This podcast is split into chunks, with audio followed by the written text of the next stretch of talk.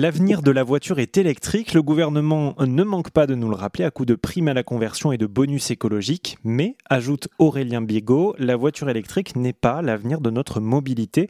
Aurélien Bigot est chercheur, spécialiste des mobilités. Il est en ligne avec nous. Bonjour Aurélien. Bonjour. Alors, est-ce que euh, cette stratégie de mettre l'accent sur les voitures électriques, hein, puisqu'on le rappelle, en 2035, on n'aura plus le droit de vendre des voitures thermiques, est-ce que mettre cet accent-là, c'est une bonne stratégie selon vous? Alors, mettre l'accent sur l'électrique, c'est une bonne, euh, une bonne stratégie. Sur le côté évolution technologique de la transition, il va falloir passer à l'électrique pour atteindre nos objectifs climatiques. Mais par contre, quelque part, mettre l'accent sur la voiture comme si on devait garder les mêmes usages qu'aujourd'hui, ce qui est un petit peu le, rêve ou l'illusion qui est vendue, ça, pour le coup, ce n'est pas la bonne stratégie. En gros, il y a, il y a deux aspects dans la transition.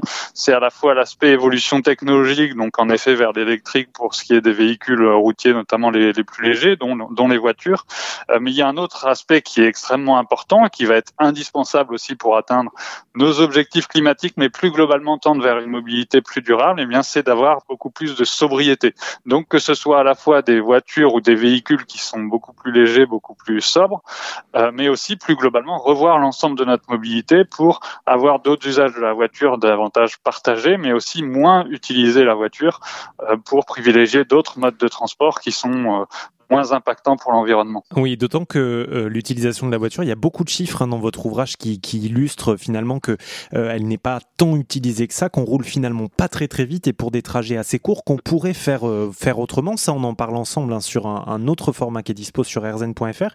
Si je reviens sur la voiture électrique maintenant, vous vous présentez un tableau dans votre livre, ce que résout et ce que ne résout pas la voiture électrique. Est-ce que vous pouvez nous en dire quelques mots?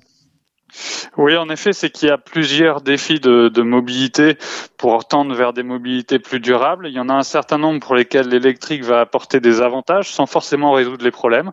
C'est euh, le cas sur la question du climat. Euh, l'électrique est très clairement plus favorable aujourd'hui sans euh, complètement annuler les émissions. Sur la question de la pollution de l'air aussi, l'électrique sera moins, moins polluant. Sur la question de la pollution sonore, euh, l'électrique sera, moins bruyant également parce qu'on enlève les bruits de, de des véhicules thermiques, mais il reste d'autres, d'autres bruits de roulement ou de, des bruits aérodynamiques. Euh, par contre, la voiture électrique, par exemple, ne, résoudra pas un certain nombre d'autres problèmes comme ceux liés à la consommation d'espace des véhicules. Euh, donc, énormément de consommation d'espace, notamment dans les villes, euh, pour la circulation, pour le stationnement des véhicules, et il faudra changer ça pour donner plus de place à d'autres modes, à d'autres activités sociales ou à la végétalisation aussi de, de nos villes davantage à l'avenir.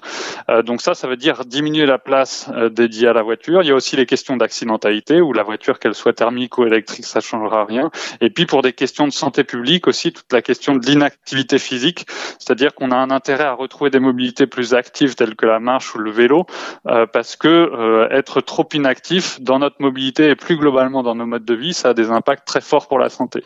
Et puis après, là où l'électrique rapporte, aura des nouveaux défis, c'est essentiellement sur la question des ressources en métaux. Donc ce qu'on voit bien, c'est quand on regarde l'image la, la, un peu globale, en tout cas, euh, l'électrique ne suffira pas à répondre à, à tous les enjeux de mobilité qu'il y a actuellement. Puis on peut bien évidemment citer aussi l'enjeu social d'accès à cette mobilité de manière générale, mais notamment à, la mobilité électrique. Aurélien Bigot, chercheur spécialiste en, mobilité et auteur du livre Voiture Fake or Not aux éditions Tana, était avec nous sur, euh, sur RZN Radio. Merci Aurélien. Merci à vous.